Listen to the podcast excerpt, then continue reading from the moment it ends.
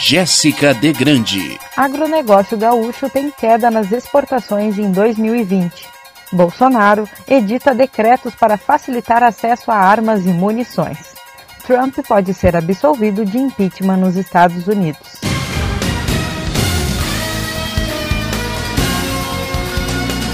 Estação da Notícia. Estado tem 16 regiões em vermelho no mapa preliminar. Repórter Marcelo Vaz. Aumentou o número de regiões em bandeira vermelha no Rio Grande do Sul, de acordo com o mapa preliminar divulgado nesta sexta-feira pelo governo do estado. São agora 16 regiões nessa condição, contra apenas 5 em bandeira laranja: Bagé, Caxias do Sul, Ijuí, Pelotas e Santa Rosa. O resultado reflete o alto risco para o esgotamento da capacidade hospitalar e a velocidade de propagação do vírus no estado. Na véspera do carnaval, o governo também faz alertas específicos sobre cuidados e o estágio da doença no Rio Grande do Sul. Entre os indicadores monitorados pelo sistema de enfrentamento à pandemia, chamam a atenção das autoridades a forte elevação no número de confirmados em leitos clínicos, com alta de 23%, o aumento nos registros de hospitalização em 32% e também o número de óbitos, que cresceu 16% na última semana. Com o feriado de carnaval, o gabinete de crise chama a atenção para que os gaúchos sigam respeitando os protocolos, principalmente quanto à higienização constante das mãos, evitar aglomerações e o uso obrigatório de máscaras em todas as cores de bandeiras. É importante lembrar que as festas de carnaval estão proibidas por não atenderem aos protocolos mínimos de segurança sanitária. As associações regionais que desejarem enviar pedido de reconsideração ao mapa preliminar têm até às seis e meia da manhã do próximo domingo. Os pedidos serão analisados pelo gabinete de crise e o mapa definitivo será divulgado na tarde da próxima segunda-feira. A vigência das novas bandeiras será de 16 a 22 de fevereiro.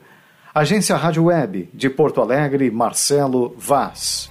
Impactado por fatores como a pandemia do coronavírus, a estiagem e a redução dos preços de alguns produtos, o agronegócio no Rio Grande do Sul registrou queda nas exportações de 2020.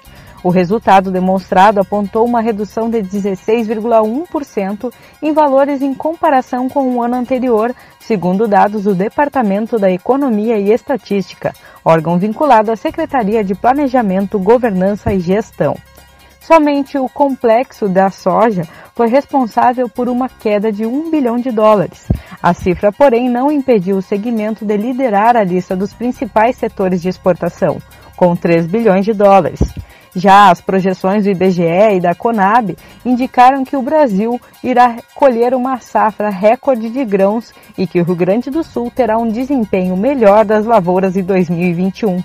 O Estado, conforme o Instituto, projetou uma colheita total de 35 milhões de toneladas, enquanto o segundo órgão estimou uma produção de 34 milhões de toneladas de grãos neste ano em solo gaúcho. Assim como em Porto Alegre, quase todas as capitais do Brasil não terão carnaval neste fevereiro. Levantamento da agência Lupa verificou que apenas Boa Vista, Maceió, Natal, Porto Velho e Distrito Federal irão manter o ponto facultativo nesta segunda e terça-feira. Por aqui, desfiles de escolas de samba e blocos foram cancelados e o prefeito Sebastião Melo suspendeu o ponto facultativo. Com isso, o Executivo Municipal terá expediente normal entre segunda e quarta-feira. No entanto, alguns serviços como bancos estarão com as portas fechadas. O mesmo ocorre em órgãos da administração estadual que mantiveram o ponto facultativo. Covid-19. Brasil passa de 237 mil mortes e 9 milhões de casos. Repórter Ana Paula Costa. O Brasil ultrapassa 237 mil mortes por Covid-19 e mantém a média móvel acima de mil há 23 dias. Nas últimas 24 horas foram registrados 1.288 óbitos e o total de brasileiros e brasileiras que morreram por complicações da doença é de 237.489. Os dados são do CONAS, Conselho Nacional de Secretários de Saúde, que também informa que o país registrou mais de 51.500 novos diagnósticos. O número de infectados pelo coronavírus passa de 9 milhões 765 mil. Nos próximos quatro dias, o Brasil seria tomado por foliões, mas todos os estados brasileiros cancelaram as festas para evitar aglomerações. Alguns mantiveram apenas o ponto facultativo, mas também proibiram qualquer tipo de evento de carnaval. Roraima, Alagoas, Mato Grosso do Sul, Espírito Santo, Rio Grande do Sul e o Distrito Federal. Até porque, com média móvel de cerca de 45 mil infecções e mais de mil mortes por dia, a recomendação é respeitar o distanciamento físico e, se possível, ficar em casa. Agência Rádio Web com informações de Brasília, Ana Paula Costa. Aprovado na Câmara dos Deputados projeto que criminaliza o fura-fila da vacinação. O texto prevê prisão de 1 a 3 anos para quem tomar a vacina contra a Covid-19 sem estar na ordem de prioridade. O fator também estará sujeito a multa, sendo que a pena poderá ser aumentada em um terço se envolver a falsificação de atestado ou de outros documentos. O projeto ainda não está em vigor, precisa passar pelo Senado e, caso seja aprovado pelos senadores, ainda dependerá de sanção do presidente da República. A proposta foi apresentada na Câmara Federal após surgirem denúncias em diversas cidades brasileiras de que entre os imunizados há pessoas que não pertencem ao grupo de risco para a Covid-19. A cidade de Manaus, no Amazonas, chegou a suspender a campanha de vacinação para o reordenamento da lista de quem deveria receber a vacina. Bolsonaro edita decretos para facilitar acesso a armas e munições. Repórter Denise Coelho. O presidente Jair Bolsonaro editou uma série de normas para facilitar o acesso a armas no país. Um dos decretos atualiza a lista de produtos controlados pelo Comando do Exército. A norma estabelece que deixam de fazer parte dessa categoria os projéteis de munição para armas de porte ou portáteis até o calibre de 12,7 milímetros, além de armas anteriores a 1900 e acessórios como miras telescópias, entre outros. O governo também passou de quatro para seis o limite de armas de fogo de uso permitido para o cidadão autorizado. Nos casos de determinadas categorias, como magistrados, membros do Ministério Público e agentes prisionais, fica autorizada ainda a compra de duas armas de uso restrito. Bolsonaro mudou ainda o limite de munições que colecionadores, atiradores esportivos e caçadores podem acessar. De acordo com o Palácio do Planalto, o pacote de alterações dos decretos de armas compreende um conjunto de medidas que, em última análise, visam materializar o direito que as pessoas autorizadas pela lei têm à aquisição e ao porte de armas de fogo, ainda para o exercício da atividade de colecionador, atirador e caçador nos espaços e limites permitidos pela lei. Agência Rádio Web. De Brasília, Denise Coelho. O governador do Rio de Janeiro, Wilson Witzel, foi condenado pelo Supremo Tribunal de Justiça por crime de corrupção passiva em sua administração. Witzel, que já foi juiz, não poderá mais exercer o mandato de governador e não poderá mais trabalhar e residir no Palácio das Laranjeiras, sede do governo do estado. O empresário Ike Batista é condenado a 11 anos e 8 meses de prisão por crimes contra o mercado financeiro.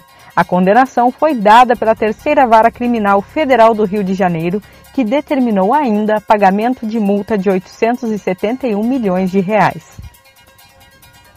Bolsonaro nomeia deputado do Centrão para Ministério da Cidadania. Ana Paula Costa.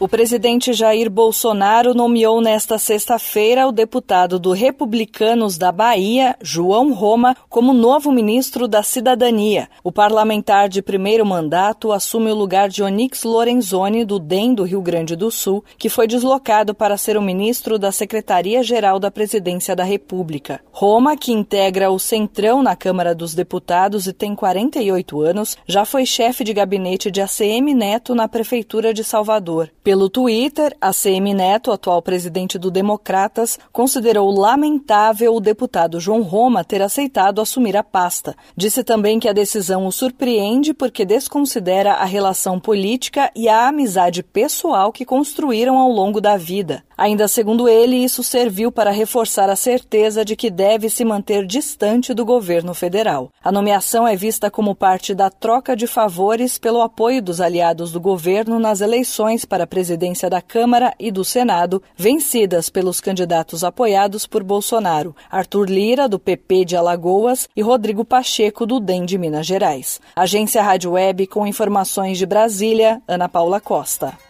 O número de assassinatos no Brasil aumentou em 2020. A triste constatação é de Monitor da Violência, uma ferramenta mantida pelo portal de notícias G1.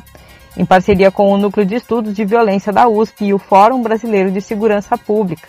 O monitor acompanha estatísticas de crimes violentos no país, com base nos dados oficiais de 26 estados e do Distrito Federal. Ao todo, no ano passado, foram registrados 43.892 mortes violentas, 2.162 ocorrências a mais em relação a 2019. Entram no cálculo homicídios dolosos, incluindo feminicídios, latrocínios, que são roubos seguidos de morte, e lesões corporais seguidas de morte. A análise por regiões do país mostra que o aumento foi puxado pelos registros do Nordeste, os assassinatos cresceram 20%, sendo o Ceará o destaque negativo. As mortes por assassinatos aumentaram 81% em território cearense no ano passado. Os crimes do tipo também cresceram ligeiramente na região sul, mas no norte, no centro-oeste e no sudeste do Brasil, o registro de crimes violentos foi menor em 2020, mantendo a comparação com 2019. Trump pode ser absolvido de impeachment já neste sábado. Direto da Rádio França Internacional, Lúcia Mível. O ex-presidente dos Estados Unidos, Donald Trump, pode ser absolvido já neste sábado do pedido de impeachment movido contra ele na Câmara dos Representantes. Para passar, o pedido de destituição tardia precisa contar com o voto de pelo menos 17 republicanos, além da maioria de 50 democratas mas o ex-presidente desfruta do apoio leal da direita, o que torna a sua absolvição provável na casa. Trump é julgado por ter incitado manifestantes violentos a invadir o Capitólio em 6 de janeiro, dia em que a vitória de Joe Biden nas últimas eleições foi definitivamente confirmada pelos parlamentares americanos. Os democratas também pedem a cassação dos direitos políticos do ex-presidente e assim torná-lo inelegível. A pressão sobre a junta militar que assumiu o poder em Mianmar aumenta. Novas manifestações contra o golpe voltaram a ocorrer nesta manhã, apesar da onda de prisões de opositores pelos militares. A ONU realizou uma sessão extraordinária sobre a situação em Mianmar na sexta-feira e adotou uma resolução pedindo o retorno à democracia e a libertação da líder Aung San Suu Kyi, presa há 13 dias.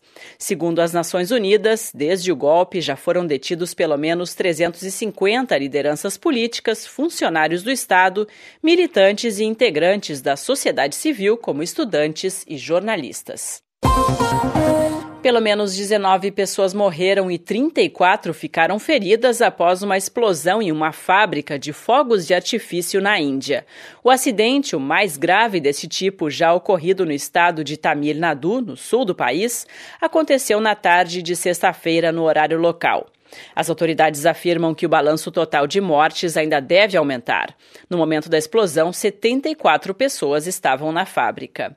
E no Equador, o Conselho Nacional Eleitoral decidiu recontar parcialmente os votos da eleição presidencial a pedido dos dois candidatos da esquerda e da direita que brigam por uma vaga no segundo turno.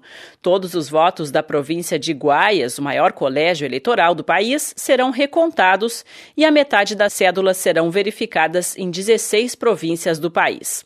O líder indígena da esquerda, Iacu Pérez, e o ex-banqueiro de direita, Guilherme Lasso, solicitaram a revisão depois de brigarem voto a voto pelo segundo lugar, atrás do economista socialista Andrés Arauz. Continue acompanhando as notícias em rfbrasil.com e um ótimo dia.